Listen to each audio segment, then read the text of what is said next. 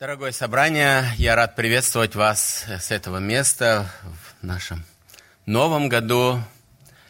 И я хотел бы э, сегодня продолжить э, размышления из послания, из, простите, из Евангелия от Иоанна, 5 глава. Хотел бы немножко коротко напомнить, о чем мы говорили раньше – мы говорили об Иисусе Христе, который пришел в Иерусалим и исцелил больного.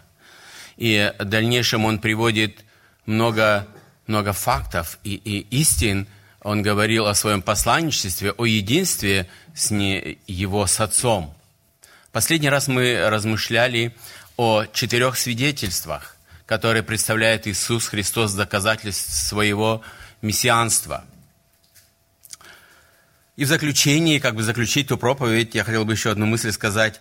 Ученики Христа обладают особым статусом э, свидетелей, как подписав, подписавшие завещание в день крещения. Сегодня мы приступим к заключительной части этого, этого, этой главы, пятой главы, это 40 по 47 стих – Давайте мы откроем и прочитаем все вместе. Я сейчас... Пятая глава от Иоанна, сорокового включительно до конца. «Но вы не хотите прийти ко мне, чтобы иметь жизнь, не принимая славы от людей. Но знаю вас, вы не имеете в себе любви к Богу. Я пришел во имя Отца моего, и не принимаете меня, а если иной придет во имя свое, его примите».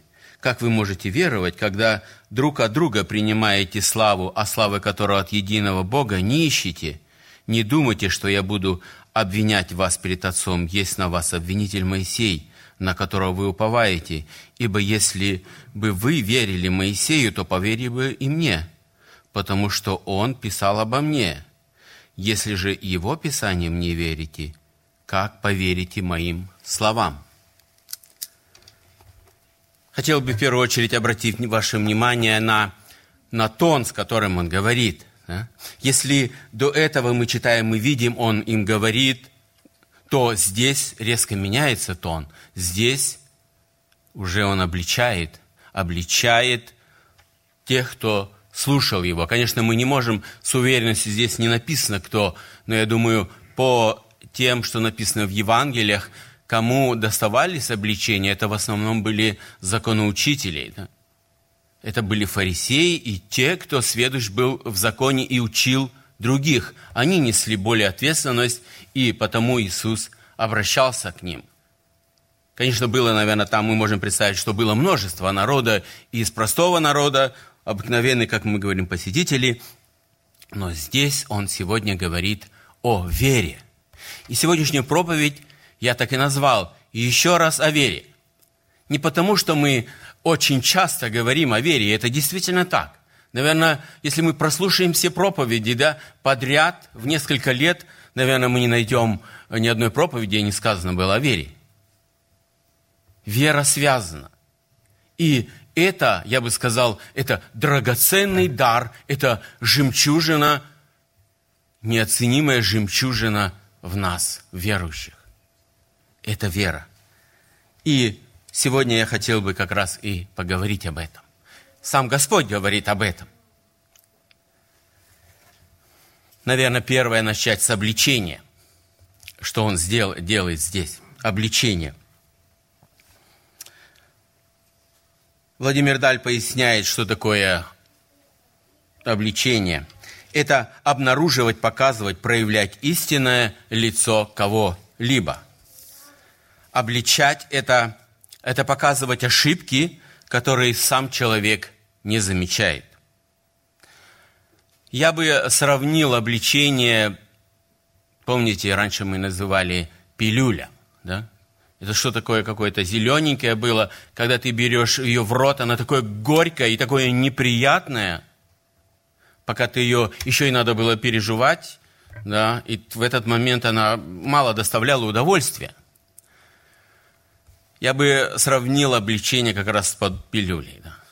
Когда нас кто-то обличает, это не только на языке, в душе.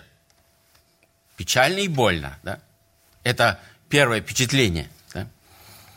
Но потом, потом, когда нас обличает, вступает, по крайней мере, я замечал, и на себе, и на других э, в силу вступает защитная реакция. Человек начинает оправдываться, защищаться, ты неправильно понят и многое-многое другое. Я не хотел бы на этом останавливаться, но хотел бы сказать, что обличение, подобно пилюле, и вот этому лекарству, она приносит пользу.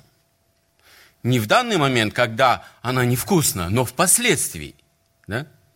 Она способствует выздоровлению нашему, также и обличение. Обличение, оно полезно. Соломон говорит, притчах 15.32, «Отвергающий наставление не радеет о своей душе, а кто внимает обличению, тот обретает разум».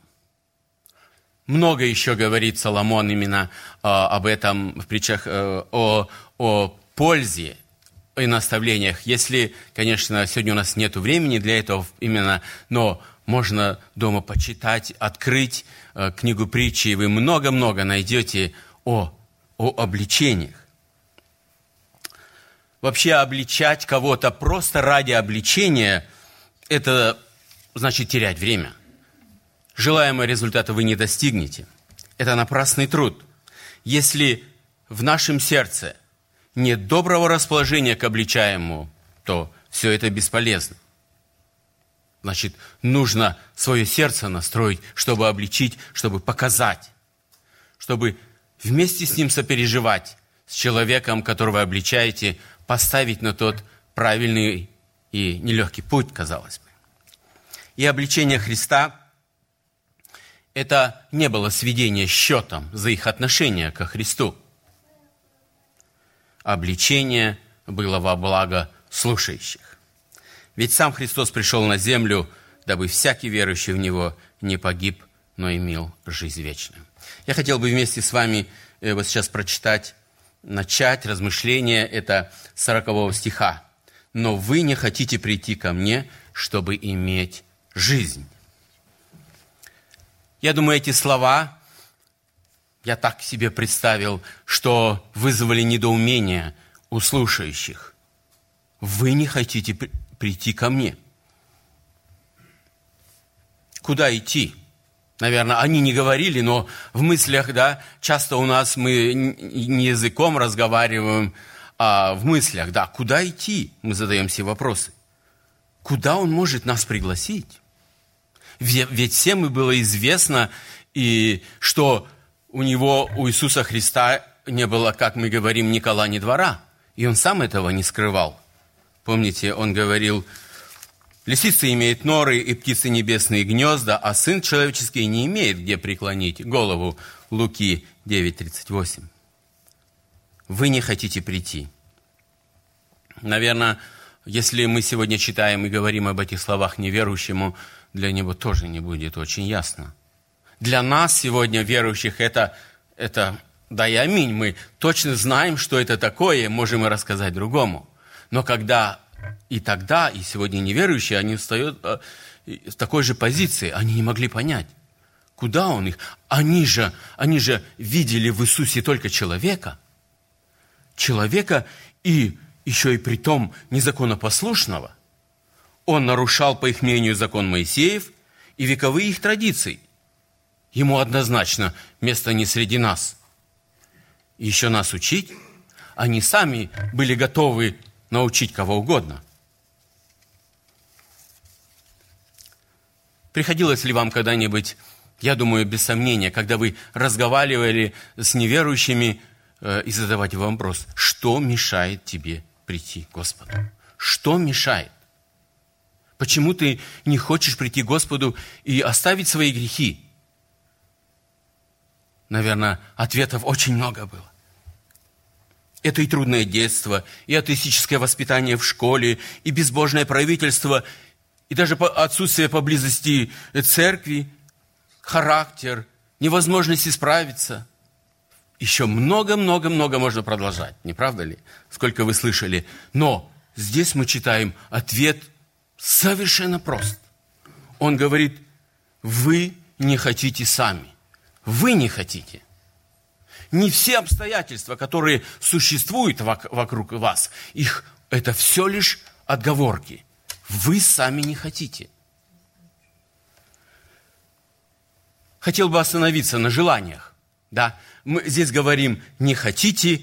Э, я прочитал немножко один, ну, специалисты, которые говорят, сперва возникает хотение, которое э, перерастает, или потребность, принявшая конкретную форму, становится желанием. Но это научное изречение, не мое. Я буду говорить, ну, немножко о чаще, которая нам встречается, о желаниях. Хотя это, наверное, хотение и, э, и желание – это старшая сестра, да, одного и того же, да, основания. В нашей жизни желание играет немаловажную роль. Немаловажную роль. Как один человек сказал, если к нашим желаниям не подключить голову, произойдет катастрофа. Наши желания должны управляться, управляться нашим разумом. Если этого не произойдет, то в жизни человека будет намного больше горя, чем радости, когда он отпускает свои желания на свободу. Писание многократно учит нас. И этот классический пример с Евой, которым, который мы слышали уже, наверное, тысячу раз, и еще будем много раз слышать подтверждение тому. И сегодня все слова, которые оканчиваются на манию, это итог, итог безузданных человеческих желаний.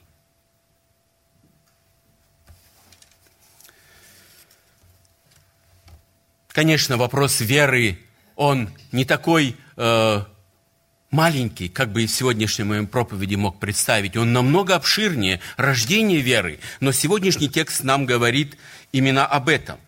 Да. Чтобы прийти к Господу, уверовать, нужно, нужно приготовить свое сердце.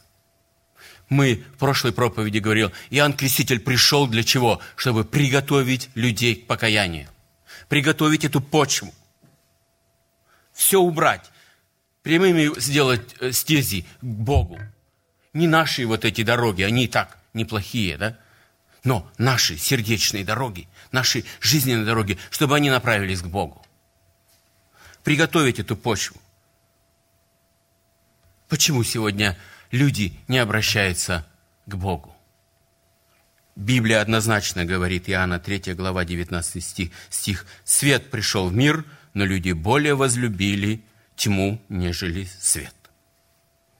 Христос обращается к иудеям с этими словами, наверное, которые пронзили насквозь их совесть. И она должна была это сделать, и она достигла своей цели. Вера не может родиться в результате человеческих усилий, размышлений или медитаций. Вера от Господа, потому что Он, Он начальник и совершитель веры, говорит 12, написано в 12 главе послания к евреям 12.2. За человеком только осознание, грехи и признание в нем. Спасение человека – дело Божие – погибель человека – его собственное решение. Мы перейдем к 41 стиху. «Не принимая славы от людей». Очень короткий стих и очень емкий. Иисус говорит, я не говорю эти слова для того, что меня похвалили и прославили люди. Господь не ради себя говорит о них, о, о их неверии, не ради но, но ради и этих людей он видит состояние сердец. Религиозные вожди пользовались в Израиле большим уважением, но их одобрение ничего не значило для Иисуса. Ведь и сам он искал только одного, одобряет ли его Отец Небесный. 40 2 и 43 стихи. «Но знаю вас, вы не имеете в себе любви к Богу. Я пришел во имя Отца моего, и не принимаете меня, а иной придет во имя свое, его примите». Наверное, если то обличение было, да, прямо в сердце, то это было сильнейший раскрат грома э, в среди, гром, как мы говорим, среди ясного неба. Это для религиозных вождей Израиля это было крайне оскорбительно. Они, они посвятили эту, этому всю свою жизнь. Свою жизнь посвятили служению Богу. Они с гордостью считали себя истинными последователями, последователями Иеговы. Я, наверное, сегодня и до сегодняшнего дня. Они следовали каждой букве закона и немало добавляли туда э, от себя. Как раз и это привело к проблему. В этом они перестарались. Искреннее служение Богу сменилось внешним. Знакомо вам такое слово «имитация». Это латинское слово означает простое значение «подделка».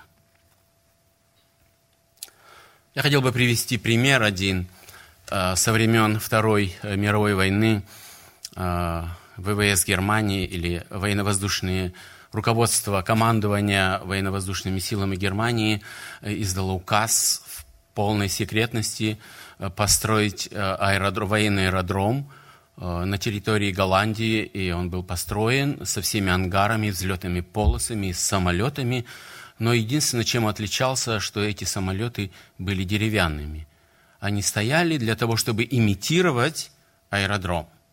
Для того, чтобы ввести заблуждение противников, это английскую авиацию, которая постоянно бомбила, и да, потом приходилось, кстати, все восстанавливать. И вот а действительно прилетел английский бомбардировщик и сбросил бомбу, но тоже деревянную. Понимаете, для чего я этот пример привожу? Э, как бы там ни было секретно, насколько бы это было, ухищрялись люди, да, это делать, да, но человечество способно просчитать э, ходы и вот эти уловки. Тем более Бог – он сердцеведец, он видит движение наших мыслей. Когда человек бьет себя в грудь, говорит, я верующий, я служу Богу, Бог его видит. От него ничего не сокрыто. И то, что человек э, этим занимается, какими-то э, движениями, это все напрасно. Наверное, никто никогда вообще в истории Израиля э, в такой форме не решился обвинять и в такой резкой форме обвинять священнослужителей, фарисеев. Действительно, это было серьезное обвинение. Наверное, мы сегодня, сидя здесь, наверное, думаем, ну, обвинение, обвинение, да, легко. Но обличение, ну как, допустим, как мы воспринимаем обвинение? Я вот такой приведу один, может, он наполовину выдуманный, да? Последняя часть. Наши сестры немало работают на кухне, да? И слава Богу, да? Работают из уже десятилетия, да? Готовят и, и, и готовят, и вкусно готовят. Представьте себе, придет человек, ну, знакомый или незнакомый, попробует и скажет одно слово – баланда – и пойдет, да? Как, как воспримет те сестры, которые готовили, да? Это будет, да, больно, да, больно. Они не то, что имеют опыт, они от всего сердца, эти, они не просто им делать дома, нечего. Они приходят, они служат этим Богу, да? И вот так, раз и все, да? И неприятно. Бояться Бога – это хорошо, но любить Его еще лучше. А ведь любить Бога – это было величайшей заповедью. Во Второзаконии в 6 главе 4-5 сказано, «Слушай, Израиль, Господа Бога, э, Господь Бог наш, Господь един есть, и люби Господа Бога твоего всем сердцем твоим, и всей душою твою, и всеми силами твоими». И это повеление. И, соответственно, величайшим грехом было отвержение его, его слов и его деяний. Я думаю, и это, и это прекрасно понимали фарисеи. Какое обвинение на них обрушилось в данный момент? О том, что вожди иудеев не имели любви к Богу, говорили две вещи. Они отвергали Христа, который был послан Богу, что равносильно отвержению пославшего его. Второе, они весьма расположены были принимать лжеучителей и лжепророков, приходивших во имя свое, то есть неуполномоченные Богом. Об этом мы в дальнейшем читаем в стихе. Историки говорят, именно в этот момент очень много было, приходило лжеучителей.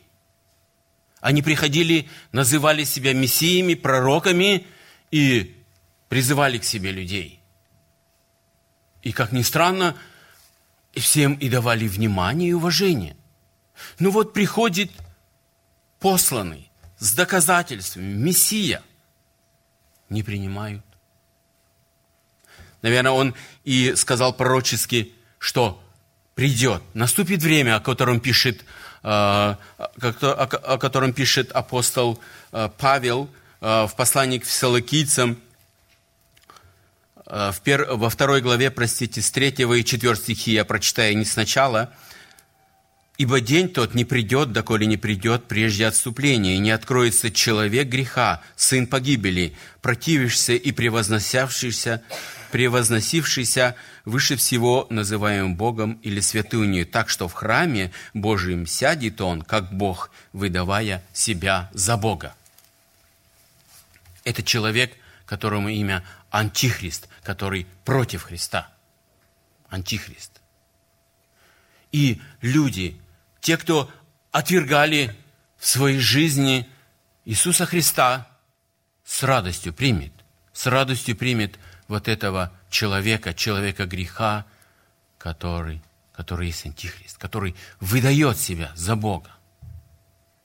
Тяжелое будет время для них. Давайте мы прочитаем дальше, с 44 э, стиха и до конца я прочитаю. Как вы можете веровать, когда друг от друга принимаете славу, а славой которую от единого Бога не ищете? Не думайте, что я буду обвинять вас пред Отцом. Есть на вас обвинитель Моисей, на которого вы уповаете. Ибо если вы не верили Моисею, то поверили бы им если бы вы верили Моисею, то поверили бы и мне, потому что он написал обо мне. Если же э, его писанием не верите, как поверите моим словам?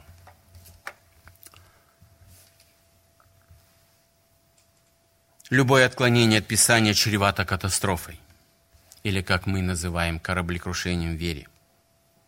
Это актуально и по сегодняшний день любое отклонение, когда мы прибавляем или думаем что-то. Книжники как раз думали о, о почитании. Они искали, чтобы их возвеличивали. Мы вновь к этому возвращаемся. Да? Иисус снова повторяет, это важность этого. То, что, в чем они отклонялись. Они все до иоты соблюдали весь закон, но в этом сердце их отклонилось. Почему? Потому что так всегда бывает, когда отклоняется да, от Писания, наступают проблемы. Они одевались так, чтобы каждый человек мог узнать издали. Они молились, чтобы каждый мог увидеть их молящимися. Им нравилось, Писание говорит, э, почтительное приветствие людей на улице. Иисус задает им вопрос, как вы можете веровать, когда друг от друга принимаете славу, а слава, которой от Бога не ищете?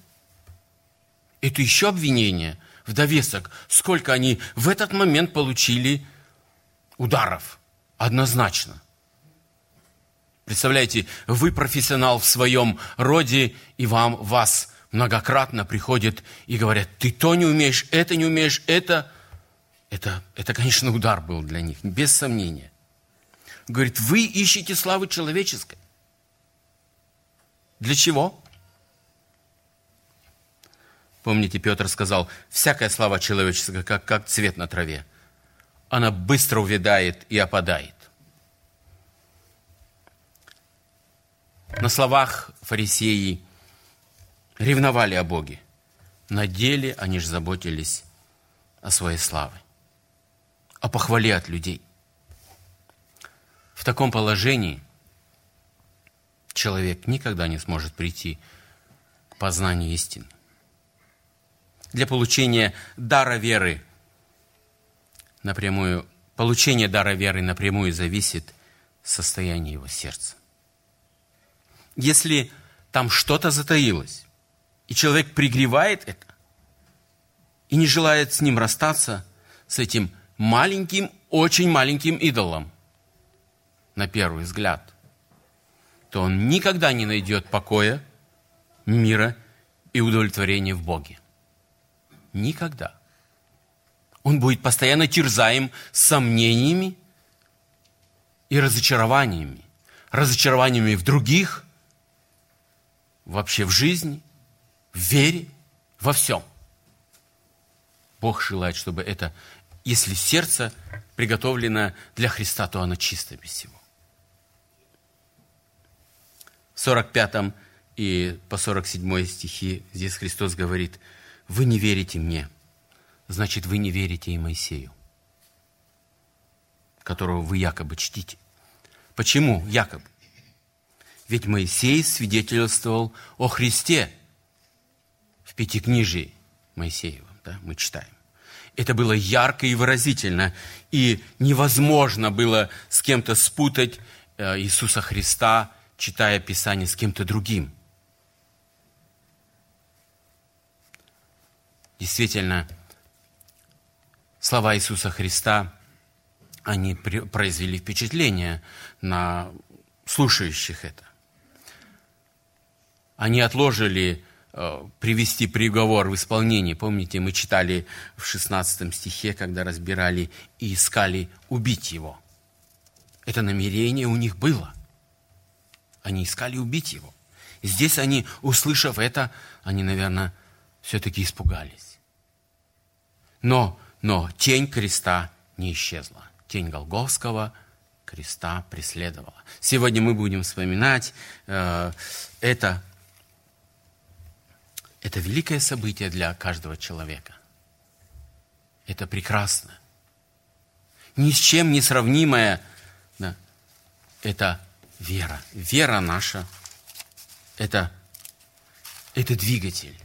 Это мощный двигатель в небеса. Только, только э, в нем, только в Иисусе Христе, и как и сегодня Йохан вначале молился, только в нем счастье и радость. Как раз у меня эти слова тоже написаны. Только в Иисусе Христе.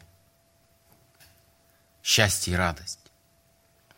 Нет ни в ком другом спасения. Если человек пойдет по пути искания, а где же лучше, а где же удобнее, а может туда, а может еще куда-нибудь, то его постигнет большие разочарования.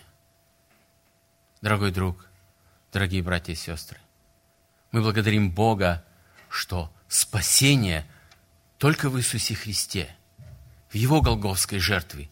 И это может быть всем понятно. Это простая истина, доступна, доступна для каждого сидящего в зале. И пусть Господь благословит возрастать вере, которая же есть. И если ее нет в чьей-то душе, поспешите, поспешите искать, приготовить свое сердце и получите сокровенный дар. Аминь. Давайте мы встанем и помолимся. Очень Небесный, я от всего сердца Тебя благодарю за милость Твою, за Слово Твое, которое открывает нам эти священные истины. Благодарю Тебя, Господь, что в этом дне мы могли размышлять и познать, что только в Тебе, в Тебе, Господь, ни в ком другом э, Тебе слава вечная. Благодарим Тебя, что можем поклоняться, служить Тебе. Ты, Ты начальник и совершитель веры нашей, мы от всего сердца благодарим, что Ты соделал это в нас. Благодарим Тебя и просим, Господи, благослови тех, кто сегодня живет рядом с нами, кто находится в зале, стучись их сердца. Благослови, Господь, каждого, каждого, кто на пути к Тебе. Стучи в его сердце. Благослови этот город, где мы живем, страну, благослови ее. Пошли пробуждение, чтобы Ты в этом прославился, наш вечный и любящий Бог, Отец, Сын и Дух Святой, во имя Христа. Аминь.